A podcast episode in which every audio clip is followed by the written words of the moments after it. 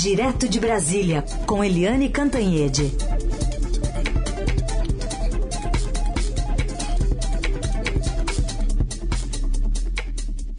Tudo bem, Eliane? Bom dia. Bom dia, Carolina. Bom dia, ouvintes. Bom, essa votação eletrônica ali no, no Supremo só termina mesmo no último minuto de hoje, né? Mas já se formou essa maioria de 6 a 1 para manter a liminar da ministra Rosa Weber, proibindo o pagamento de emendas do chamado orçamento secreto. Pois é, Carolina, você sabe que tinha aí uma expectativa hum. de que essa decisão fosse rachar o Supremo, que podia dar empate 5 a 5, uhum. porque o clima estava tenso, mas na verdade a gente viu um, dois, três, quatro, cinco, seis, deu 6 a 0, é, encampando o quê? Encampando a liminar da ministra Rosa Weber, né, que cobra atitudes republicanas compatíveis com a impessoalidade, com a transparência, com a decência, né, no uso das verbas públicas e, um, e todo mundo seguiu ali o quê? A ministra Rosa Weber, ela é, suspendeu os pagamentos é, das emendas de relator, as tais da RP9, né, aquela emenda de relator que não tem transparência nenhuma e ao mesmo tempo ela também exigiu do Palácio, deu Palácio do Planalto deu prazo para que o Palácio informe para que parlamentares, com que valores e para que destinação, ou seja, para que tratores de que estados essa grana toda está indo, né? Você sabe que a previsão é de 16 bilhões de reais. Imagina isso para bancar é, programa de, de transferência de renda para os nossos pobres que estão comendo osso, né? Comendo caldinho de osso. Mas, além disso, né? Além disso, é, o Supremo demonstrou unidade. O único voto em contrário foi do ministro Gilmar Mendes, já à noite, e mesmo assim é um voto de meio termo.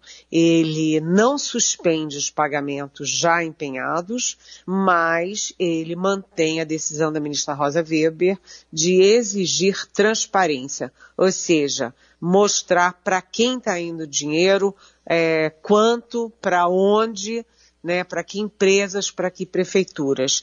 Então, a expectativa é de que seja uma votação praticamente por unanimidade e já tenho votos suficientes. Já a ministra Rosa Weber já ganhou, porque são 11 ministros. Neste momento, o tribunal trabalha com 10 ministros, porque o Davi Alcolumbre, o senador Davi Alcolumbre, o presidente da Comissão de Constituição e Justiça, CCJ, ele está boicotando a sabatina e, portanto, a nomeação do ex-ministro da Justiça André Mendonça para o Supremo, e o medo de todo mundo era dar embate, porque se dá empate, isso fica enrolando, enrolando, enrolando, até ter o décimo primeiro voto. Mas, é, com seis votos, já está é, fechada essa fatura. Vamos ver como é que votam os outros. Ontem, o presidente Jair Bolsonaro diz que ele só tem 10% do Supremo. Ele quis dizer que ele tem o voto do Cássio Nunes Marques, que é o ministro, o único ministro que ele indicou. Hum. Mas o Cássio Nunes Marques é um magistrado do Supremo Tribunal Federal. É, a, a, gente imagina que ele deva ter brios e vote de acordo com a Constituição, as leis e a sua própria é, consciência, né, Carolina? É isso. Aliás, você lembrou do, do Davi Alcolumbre, né, que no final das contas não indicou ainda, ou fez, no, fez a sabatina, né, do próximo ministro do Supremo. Não sei se pode cair nele, na CCJ, portanto, do Senado, o, o passo seguinte da PEC dos precatórios que passou em segundo turno ontem na Câmara com mais votos, inclusive do, do primeiro. Né? Não sei se vai passar por lá ou não, mas de qualquer forma agora está nas mãos do Senado. Mas eu queria te ouvir é. sobre essa discussão ontem aí, essa folguinha a mais também do governo. É, e aí a gente aproveita o ensejo, não é, Carolina Herculin, nós que não gostamos de fofoca, mas para lembrar que o Sua Excelência Davi Alcolumbre, que foi presidente do Senado antes de ser presidente da CCJ, é, ele não é apenas defensor da, do orçamento secreto, da RP9, do tratoraço, como ele é beneficiário. porque ele é do Amapá e segundo reportagem do Estadão, ele, apesar de ser do Amapá, ele fazia emendas dando dinheiro para tratores no Paraná, a muitos e muitos quilômetros de distância, milhares de quilômetros de distância do Amapá. Mas vamos lá aos precatórios. Ontem, a Câmara dos Deputados aprovou em segundo turno a PEC dos precatórios.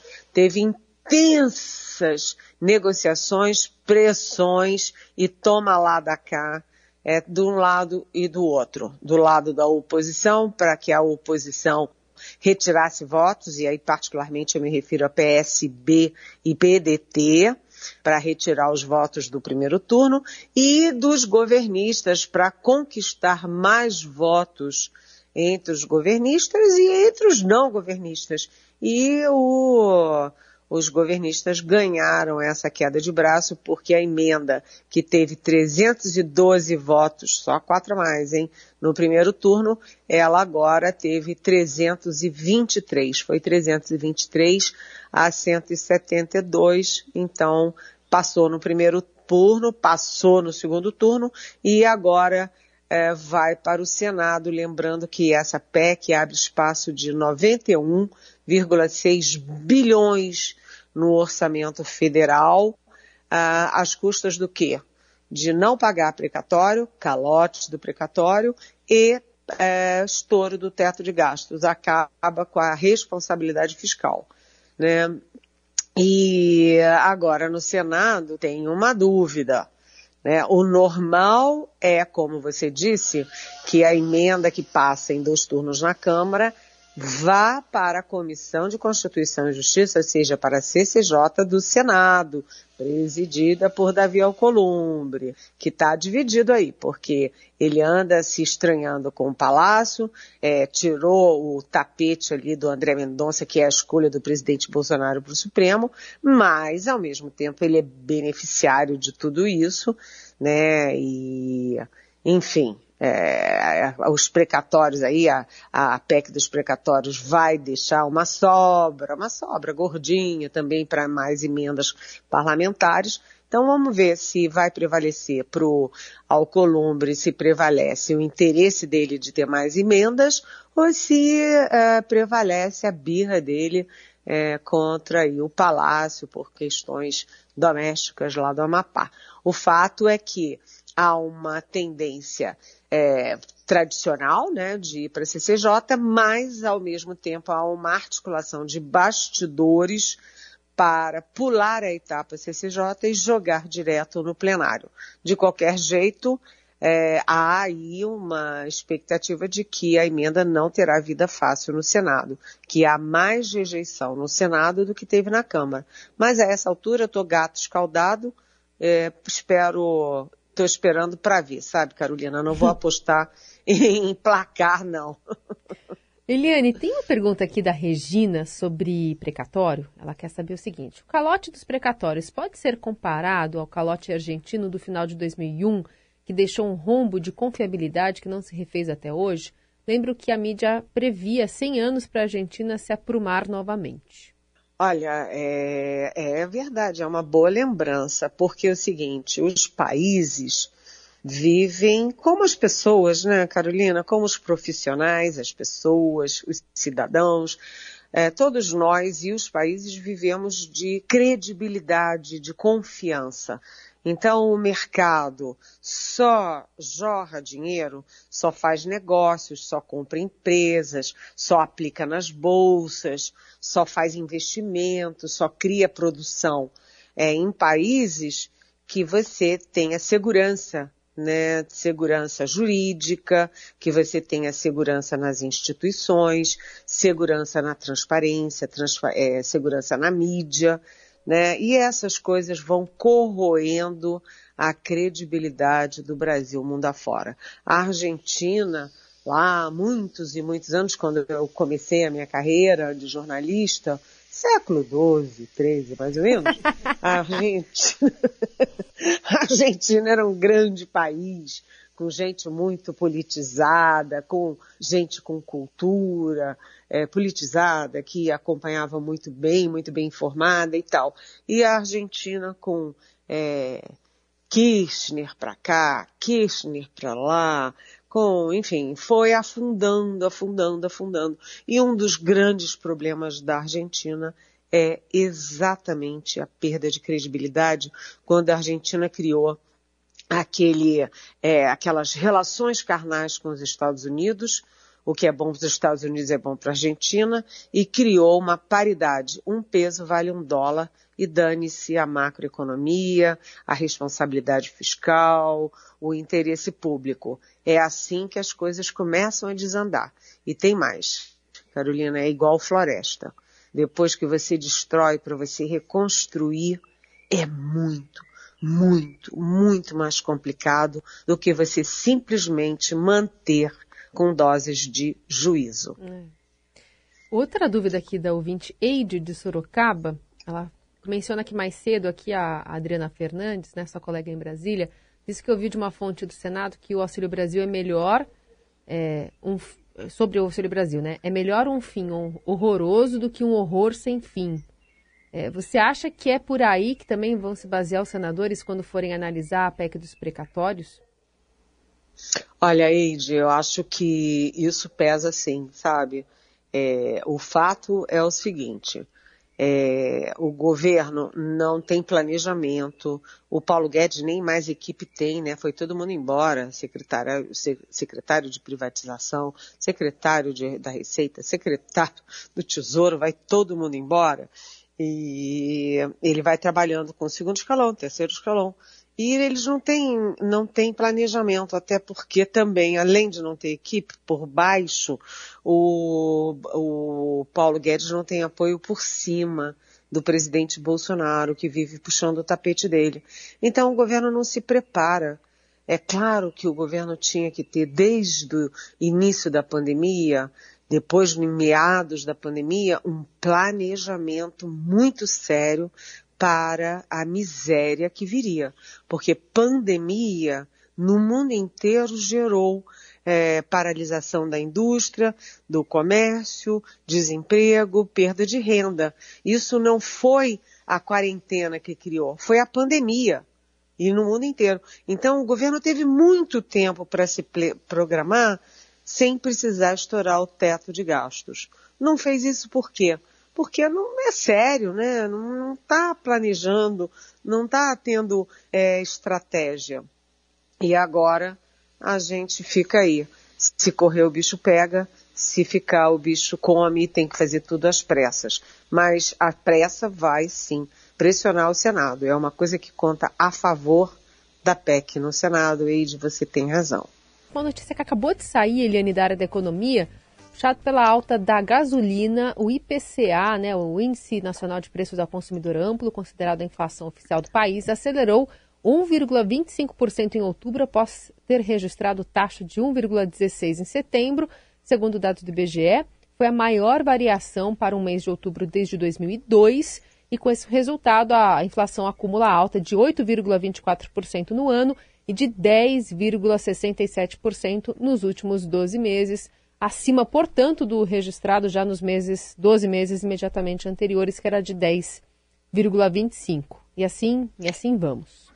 É, e Carolina, e isso é mais do que a meta. Lembra que ah, todos nós criticávamos muito a, a, então presidente Dilma Rousseff, porque ela trabalhava com uma inflação sempre é, muito acima do, da, da, da média, né, da meta, e chegando pertinho é, da meta, da própria meta. E no final ela ultrapassou a meta, era um escândalo, um, um bafafá danado. E agora a gente está trabalhando o tempo inteiro aí com é, mais de dois dígitos, é, muito acima da meta em 12 meses, e a gente está trabalhando isso com, com uma naturalidade que não deveria haver. E não é nada, nada razoável você ter uma gasolina que vai chegando ali a e cinquenta centavos, logo, logo vai chegar a oito. Sim. E isso prejudica não apenas os cidadãos e as cidadãs, mas também as empresas. Ou seja, tudo fora de. tudo bagunçado, né, Carolina? Tudo bagunçado. Eliane, a Flávia aqui de São Paulo quer saber sobre rachadinhas. Ela pergunta: então quer dizer que as rachadinhas deixaram de existir numa canetada do STJ? Flávio, Flávio Bolsonaro, o senador, está livre de todas as acusações? Oi, Flávia. É, foi isso que aconteceu ontem, né? Enquanto Uh, a gente estava distraído ali com, a, com o julgamento no Supremo Tribunal Federal, 1 a 0, 2 a 0, 3 a 0, aquele voto muito forte, muito poderoso, por exemplo, da ministra Carmen Lúcia, né? Enquanto a gente também estava acompanhando os bastidores da Câmara dos Deputados ali na, na PEC dos precatórios, né? com o presidente da Câmara, Arthur Lira, em intensas articulações, Enquanto isso, por baixo dos panos, assim no escurinho do cinema, o STJ anulou todas as decisões da primeira instância do Rio de Janeiro contra Flávio Bolsonaro, senador da República, filho 01 do presidente Jair Bolsonaro, e ali investigado por usar seu gabinete é, de deputado estadual no Rio de Janeiro para engrossar as próprias finanças. Contrata funcionários que não aparecem para trabalhar, que, que, moram a muitos e muitos quilômetros de distância, mas recebem salário no fim do mês e repassam a maior parte desse salário de volta para o próprio senador, para o próprio gabinete, e aí a gente lembra do Fabrício Queiroz, que inclusive foi preso como o operador das rachadinhas da família. Enfim, é enfim, Flávia, é, é, assim, sabe? É uma corrida de obstáculos. Ganha daqui, perde ali, ganha dali, perde daqui. Mas é, depois do STJ, porque foi na quinta turma essa decisão, não em plenário, ainda pode ter desdobramentos. Mas que há sim no STJ uma maioria para o Bolsonaro, isso a gente está percebendo claramente. Aliás, duas questões rapidamente. O presidente, né, como eu já disse aqui hoje, disse que só tem 10% do Supremo, mas ele aparentemente está conseguindo maioria no STJ e agora ele consegue o agremã para o ministro do Tribunal de Contas da União, para ser embaixador fora do país e com isso ele abre uma vaga para ter mais apoios, é, mais, vamos dizer, segurança, entre aspas, dentro também do TCU, que não é um tribunal superior, é um órgão de apoio a, ao Congresso Nacional, ao Legislativo. Mas o presidente Bolsonaro está ali é, conquistando os seus espaços para se livrar de rachadinhas, de inquéritos, de investigações, já que no Supremo não está dando muito certo, não. Muito bem. E aí, como é que fica o presidente da República no meio disso tudo? Pois é, né, Carolina? Essa é uma boa questão que você traz aqui para os nossos ouvintes. Por quê? Vamos ver como é que foi o dia de ontem.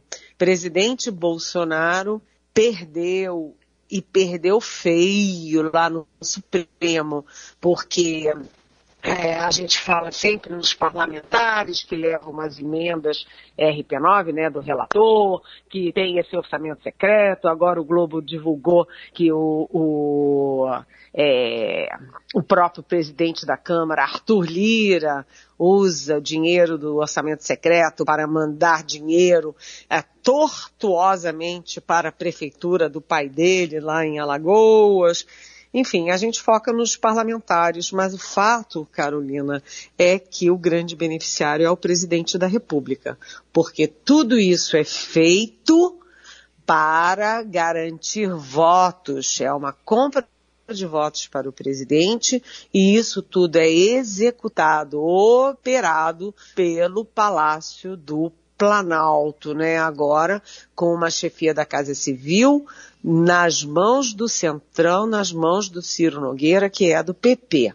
Né? Então, o presidente Bolsonaro perdeu no Supremo, porque ele é o grande beneficiário do orçamento secreto, mas ele ganhou na Câmara com a PEC dos precatórios que vai dar ele aí a a prerrogativa né, de, de, de aumentar para 400 reais o Bolsa Família, agora com o nome de Auxílio Brasil, e ele teve uma vitória estrondosa no STJ, que livrou o filho dele das rachadinhas no Rio de Janeiro, por mais provas, evidências, relatos, narrativas e personagens que essa história toda tenha. Ou seja, é, o presidente pode reclamar do Supremo, mas ele não está de reclamar da Câmara, não pode reclamar do STJ, e logo, logo a gente vai ver o que, que vai acontecer no TCU, né?